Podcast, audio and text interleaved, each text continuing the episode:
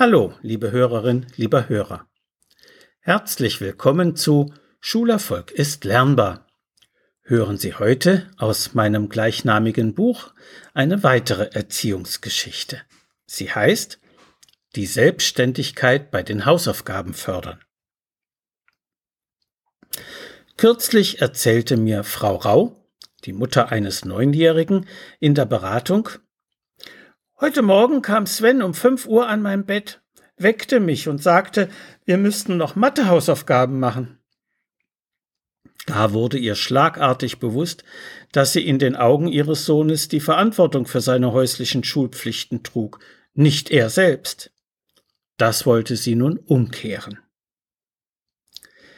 Die wenigsten Eltern lassen ihr Schulkind von Anfang an die Verantwortung für seine Hausaufgaben selbst übernehmen und es ohne ihre Hilfe arbeiten. Doch im Prinzip sollte das so sein. Kinder, die ihre Hausaufgaben stets selbstständig anfertigen, machen im Laufe eines Schuljahres größere Fortschritte als jene, die immer Unterstützung erhalten. Es kommt nämlich nicht in erster Linie darauf an, wie perfekt die Aufgaben im Heft aussehen, sondern was im Kopf des Kindes passiert. Darum ist der erste Schritt zu mehr Selbstständigkeit, dass die Eltern ihre Bereitschaft zur Hilfe auf ein begrenztes Zeitfenster am Nachmittag beschränken. Frau Rau zog die Konsequenzen aus der frühen Störung ihres Schlafs. Wenn du Hilfe brauchst, kannst du mich künftig nur noch zwischen 14 und 16 Uhr fragen, sagte sie Sven nach unserem Beratungsgespräch. Wenn du zu anderen Zeiten Hausaufgaben machen möchtest, kannst du das ruhig tun, aber das ist dann deine Sache. Ich habe außerhalb dieser Zeit hausaufgabenfreie Zone. Mama, ich kann das hier nicht, klingt es andern Tags gegen 15 Uhr aus Svens Zimmer. Nun, der Hilferuf liegt im vereinbarten Zeitfenster. Manche Kinder bitten ihre Eltern täglich um Hilfe bei den Hausaufgaben. Haben sie wirklich Probleme damit? Bekommen sie tatsächlich so wenig im Unterricht mit? Dann sollten Eltern das Gespräch mit der Lehrerin suchen und sie fragen, was sie für einen Eindruck von der Lernfähigkeit des Kindes hat. Bei Lernproblemen ist möglicherweise die Hilfe eines Beratungslehrers oder eines Schulpsychologen angezeigt. Häufiger jedoch hat der Hilferuf vom Kinderschreibtisch aus einen ganz anderen Hintergrund. Mama, spielst du mit mir? hatte Sven seine Mutter früher häufig gefragt. Frau Rau konnte sich jedoch nur selten Zeit dafür nehmen, denn sie hatte außer dem Haushalt auch noch berufliche Verpflichtungen. Wenn Sven jedoch um Hilfe bei den Hausaufgaben rief, ließ sie sich nie lange bitten, denn sie wollte eine gute Mutter sein und ihr Kind nicht im Stich lassen.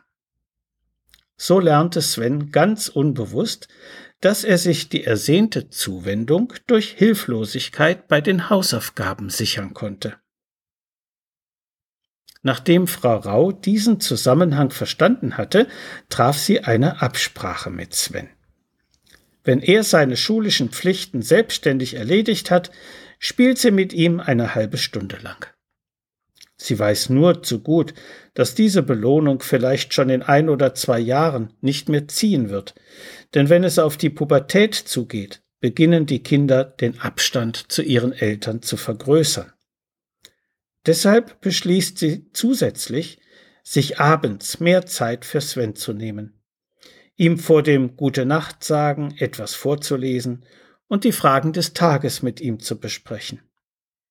So kommt sie zwar um ihre gewohnte Nachrichtensendung im Fernsehen, aber dafür verhilft sie ihrem Sohn zu mehr Selbstständigkeit und sich zu mehr Entlastung am Nachmittag. Kinder, die gewohnt sind, ihre Eltern um Hilfe bei den Hausaufgaben zu bitten, brauchen natürlich eine gewisse Zeit, um sich allmählich an das selbstständige Arbeiten zu gewöhnen. Wer sein Kind bei dieser Umgewöhnung unterstützen möchte, kann folgendermaßen vorgehen. Erstens. Auf den ersten Hilferuf hin sagt man zunächst Oh, ich kann mir gar nicht vorstellen, dass du das nicht kannst. Versuch es doch bitte erst nochmal. Zweitens, braucht das Kind aber wirklich Hilfe, so fragt man, was sollst du denn tun? Lies mir doch bitte mal die Aufgabe vor. Manchmal hilft nämlich sorgfältiges Lesen schon weiter. Drittens, falls diesmal nicht, fordert man sein Kind auf zu erklären, was es tun soll, denn früher haben wir das ganz anders gemacht. Dabei sollte man nicht vergessen, sein Kind für das Erklären zu loben. Viertens, kann das Kind jedoch seine Aufgabe nicht erklären, weil es sie wirklich nicht verstanden hat, so fragt man erst noch einmal nach. Wie hat es denn die Lehrerin erklärt? Was hat sie gesagt? Was hat sie an die Tafel geschrieben? Was hast du dazu im Heft notiert? Fünftens. Weiß das Kind jetzt immer noch nicht weiter, kann man ihm mit einem Beispiel auf die Sprünge zu helfen versuchen. Allerdings mit dem Vorbehalt, ich weiß nicht, ob eure Lehrerin das auch so macht, aber ich kenne es so. Sechstens. Kommt das Kind jedoch auch jetzt noch nicht zurecht, sollte man der Lehrerin eine Nachricht ins Heft schreiben. Sven hat die Aufgabe zu lösen versucht, es gelang ihm jedoch auch mit meiner Hilfe nicht. Bitte erklären Sie es ihm noch einmal. Diese Strategie bezieht also die Lehrerin mit ein. Für sie ist es wichtig zu wissen, ob ihre Schüler etwas noch nicht verstanden haben. Außerdem ist sie die erste Ansprechpartnerin der Eltern, wenn ihr Kind ein Lernproblem hat.